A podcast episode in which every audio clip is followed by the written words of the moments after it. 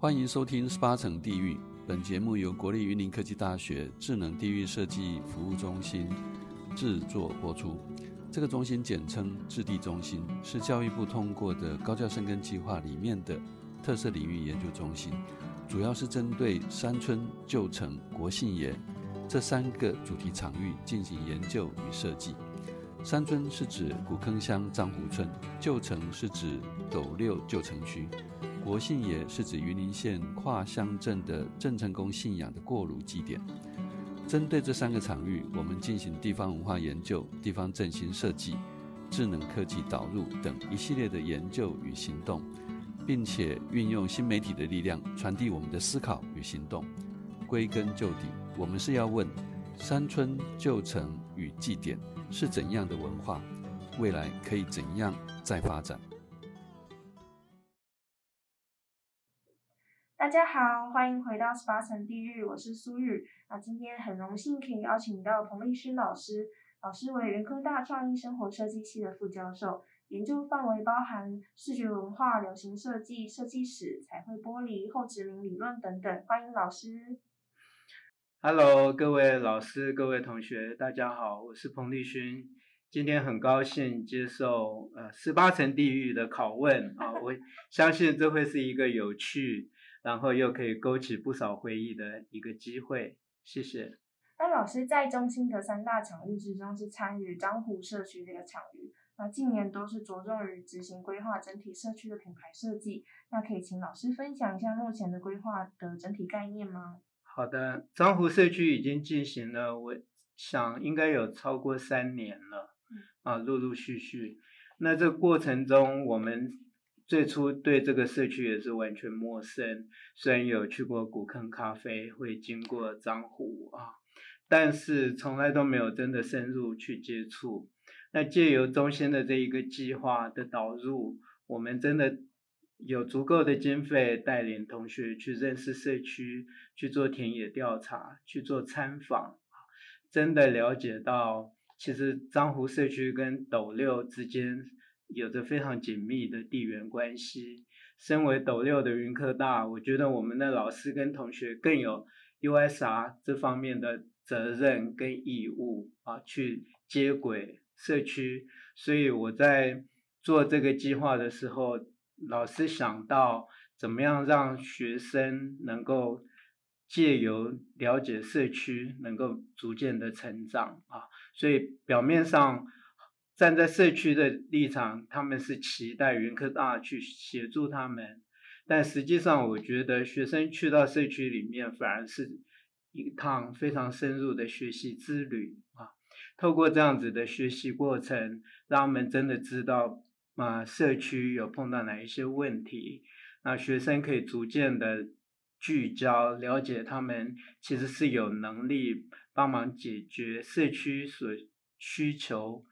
的外界协助啊，所以我常跟同学们讲，你不要想到说是去帮助他们，而是叫做培力啊。所以我会告诉他们什么是培力理论，怎么样把培力跟设计做一个结合。这也是这几年比较兴盛的一个议题，叫做设计培力啊，这样子的关系，我们不但培力，而且我们是用设计的力量。去培养学生和培养社区居民啊的能力，所以我觉得这是一个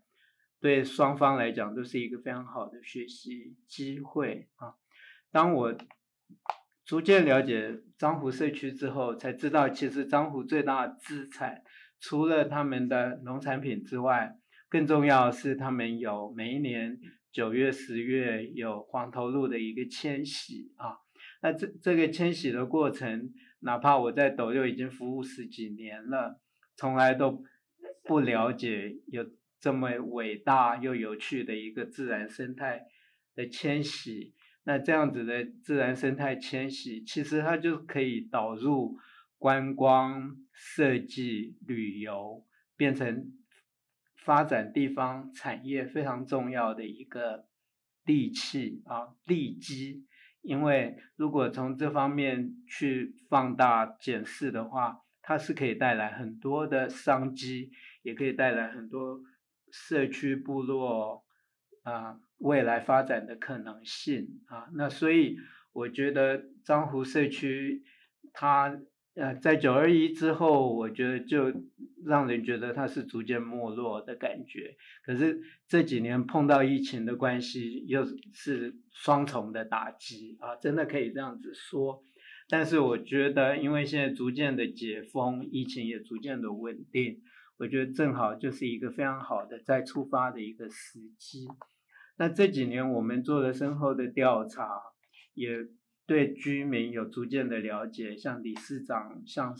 不呃社区的商家，我们都有深度的接触啊，然后也非常知道他们期待我们可以做什么样样的一个培力工作啊。那我宁愿希望我们是相互做朋友，相互交朋友，然后互相了解对方之后互相学习，所以这是一个培力的过程。这也是我这几年最大的一个感触。其实我觉得让学生一起参与社区的设计啊，也算是嗯，有点像是在实习，提早接触业界的感觉，就不单单只是在就是自己的设计的想法，不仅仅只局限在学校内部。那老师其实也有参与来吉的计划很多年了，要不要也与听众分享一下？对，我刚刚有提到社区跟部落啊，就是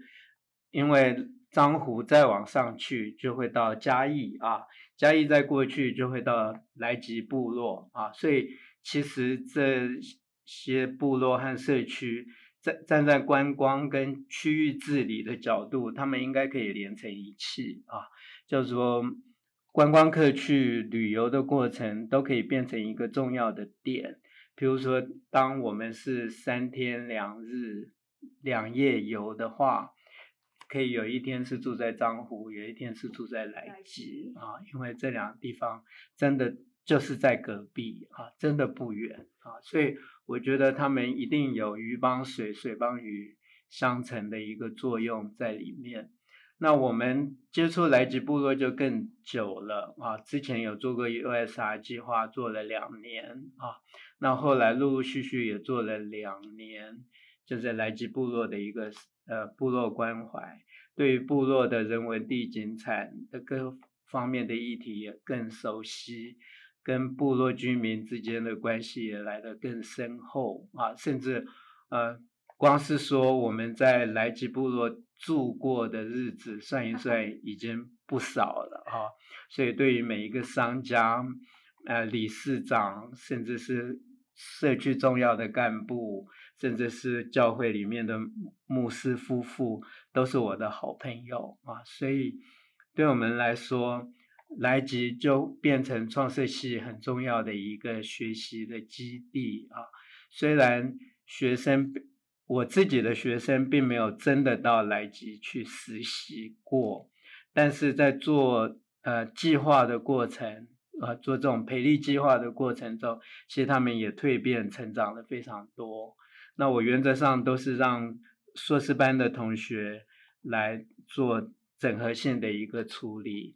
但是在创作的部分，除了硕士班的同学之外，啊，更重要是大学部同学，尤其所谓新鲜人 啊，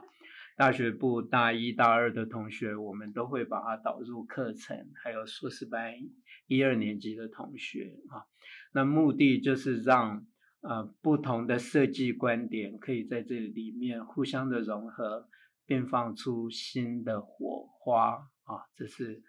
我们在做部落设计培力很重要的一个部分啊。更重要就是我们在做田野调查的时候，充分了解到呃居民的心声啊，真的知道部落居民呃发展的不容易啊。像我刚刚提到的，不但有八八风灾啊，又有九二一地震，又有呃。疫情啊，等等，接二连三的考验，大自然的这些考验啊，包括现在疫情也有可能是大自然的反扑啊，所以我觉得在我们学习的过程中，就应该更了解人跟自然之间和谐相处的重要性啊，怎么样能够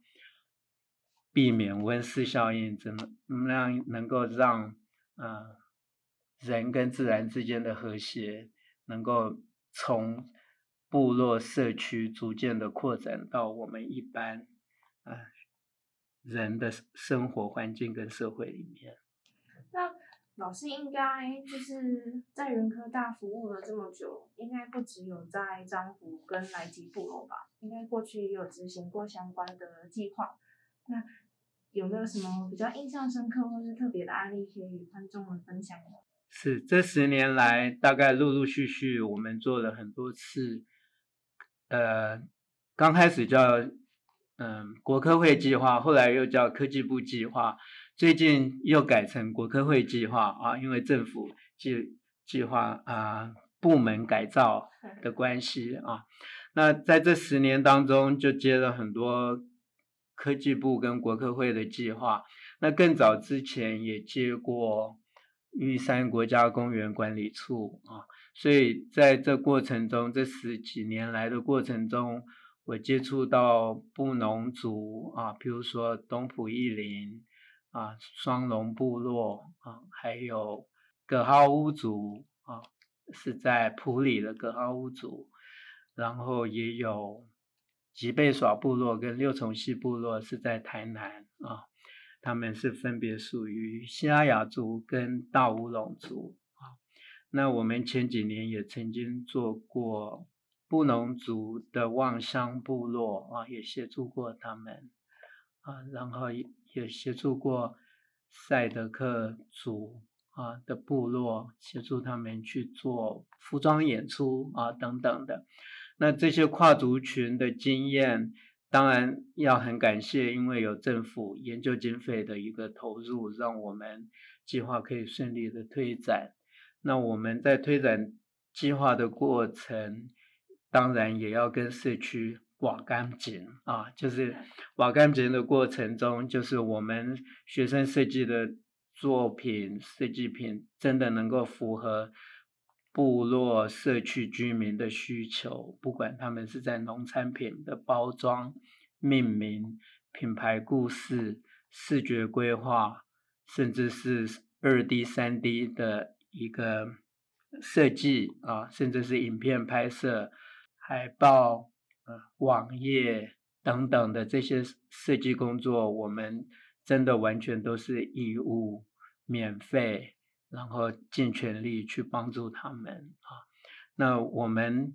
呃，对部落居民来讲，一定是尽全力义务的去协助他们。可是对学生来讲，在学生实习的过程，在做作品的过程，只要学生的表现好，我们一定会用核发工读金跟核发设计费啊的方式来回馈到参与同学们的身上。目的也是让他们知道。老师们也非常尊重他们的设计作品啊，然后我们也会正式跟同学们签约授权给部落居民使用这些设计产出。我想这些都是设计学习成长的一个过程啊，我们也必须尊重智慧财产权，也必须让同学们知道我们非常在乎他们的作品。那在过程中，我们大部分都是用授予部落居民使用权跟修改权这两个部分。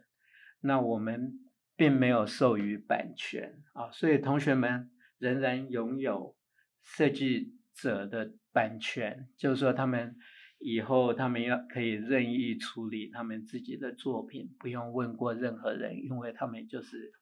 创作创作者本人啊，但部落居民有修改权权跟使用权，对部落居民来讲，这样子就非常足够了。这也是我一直坚持啊，